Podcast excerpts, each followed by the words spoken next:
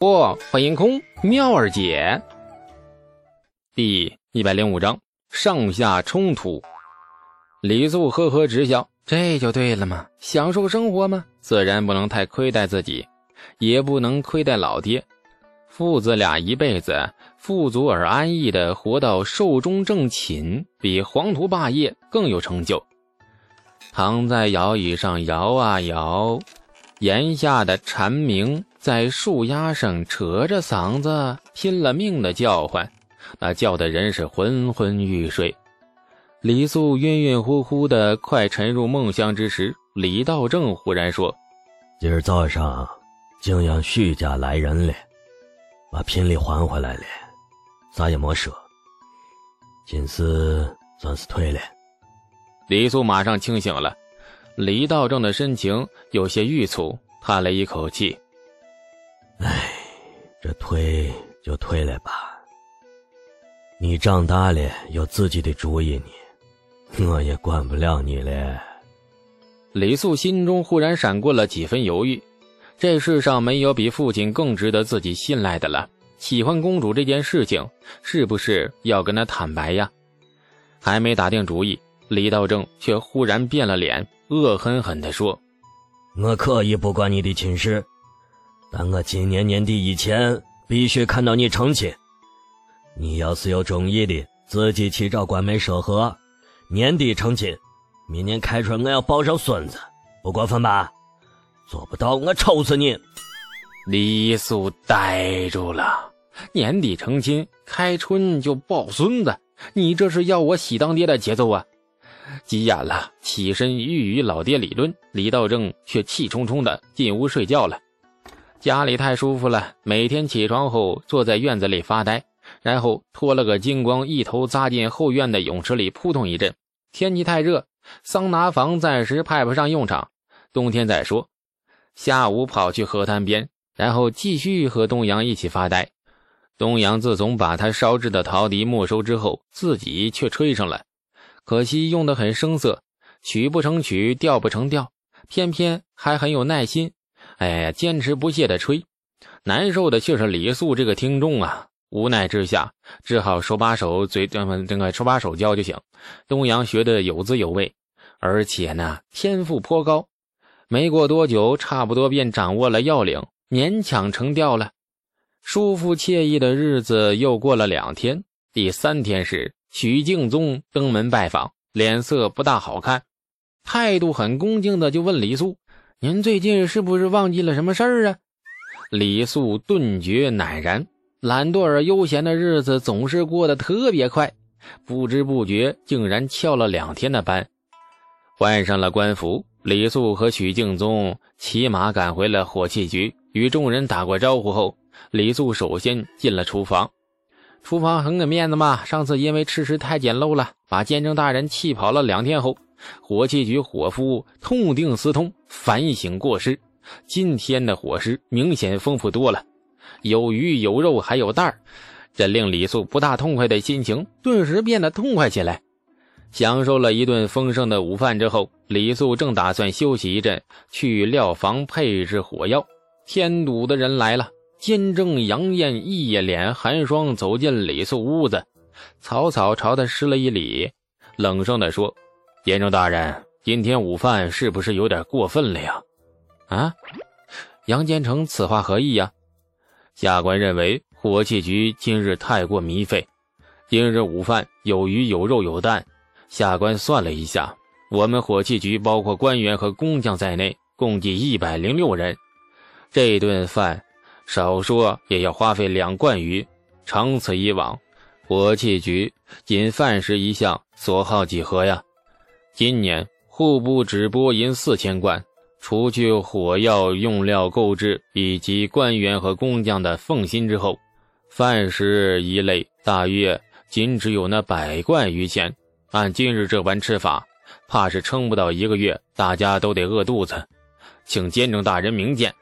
妈呀！李素笑得有点僵硬啊。刚才这顿饭他吃的是最欢快的，现在杨艳这么一说，感觉自己变成了挖大唐帝国主义墙角的那囊虫一样了。刚才这顿饭嘛，嗯，确实有点糜费了。下午本官去跟伙夫说一声，以后尽量节俭一点。至于户部的拨银，本来就不可能用到明年开春，过几日我亲自去户部再多要一些。嗯，杨坚成宫中体国之心，本官殊为敬佩。年底尚书省历官考核，本官一定为你。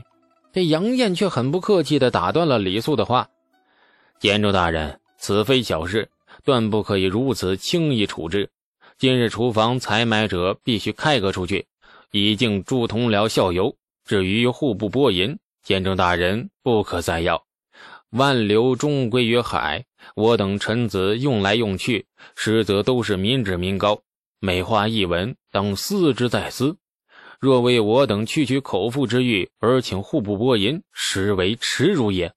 李素心中腾的一下就冒出了怒火，最怕的就是这种人了，两辈子都怕，永远是正义凛然的样子，自己过得苦哈哈，也见不得别人太享受，什么事情都想插一手，而且非常主观化，他认为对的东西就必须是对的。否则就是与正义作对的黑暗势力，从此不共戴天。这家伙是从哪个石头缝里蹦出来的史前怪物啊？李素从来没觉得自己是好人，前世好人这个字眼明显变了味儿，有点侮辱人的意思，所以他很耻于把自己定义为好人。大节不亏，小节不拘，这是李素做人的原则。你吃亏，你吃到明处；占便宜，占到暗处，算是小市民的习气的一种。占了便宜，也许啊会因为内疚奉献一下爱心，然后又觉得爱心献的太多，有点吃亏，于是继续占点别的便宜，找不回来。像李素这样的人，大抵可以用四个字概括：凡夫俗子。永远别想在他身上发现一丁点不食人间烟火的气质。当然了。更别指望他能够白日飞升。可以说，李素的性格和杨艳是完全相反，甚至是水火不容。杨艳的眼神很傲，李素从他眼里发现不了任何一丝尊敬他的痕迹。可以理解，这个家伙都敢指着皇帝陛下鼻子挨骂他好大喜功，更别说李素这样一个十几岁的小上司了。李素最不能理解的是。这李世民为何不弄死他呀？为了吃吃喝喝、屁事纠缠不休，而且还上纲上线，这种人就算不弄死，也该把他扔进魏征那一堆御史文官里去。中书省和吏部怎么想的呀？把他弄到伙计局来添乱？杨坚成觉得午饭不满意呀。李素皮笑肉不笑，不满意。杨艳硬邦邦的回：“哦啊，那忘了告诉杨坚成。”午饭的鱼啊、肉啊，都是本官吩咐厨房才买的，因为我想吃鱼吃肉啊。杨艳的脸色唰的一下变得铁青，眼中喷着怒火，愤恨地盯着李素。李素也来火了，这家伙懂不懂什么叫尊卑呀？要不杨坚成给陛下上书一道，请陛下把本官也开革了？你这杨艳腾的一下站起身来，李素笑容渐渐变冷。杨坚成还有何指教啊？下官告退。杨艳脸色铁青，敷衍般的拱了一下手，愤愤的拂袖而去。李素盯着他的背影，呵呵一笑。第二次原谅他了，若是有第三次，必抽不饶。配火药不算很累，但如果几百上千斤火药由李素一个人独自配好，却是一件累成狗的苦差事。火器局内有专门的秘密工坊，外面调有大队金吾卫将将士把守。这个工坊只准李素一个人进去，是李世民亲口下的旨意，而且是严旨。材料准备的很齐全，为了混淆有心人的耳目，他还堆积了一些根本就用不到的材料。工坊里足有上百种物事，这样的排列组合，就算如此繁多的配料泄露出去。敌人要想配出完美的火药，估摸也要等到欧洲工业革命以后才可能发现被骗了，然后问候李世民和李素的祖宗十八代。火药配完之后，李素没精打采地走出了工坊，却见那许敬宗隔着老远等在外面。见李素出来，这许敬宗急忙命文阁将配好的火药抬出来，然后马上称重。一两一毫都要记录下来。所有经手过的火药要经过严格的搜身，绝不准带出一厘一毫泄露在外。程序规则很严密，看得出李世民对火药颇为看重，而且丝毫没有把它当作拿出来与天下人共享的伟大情操。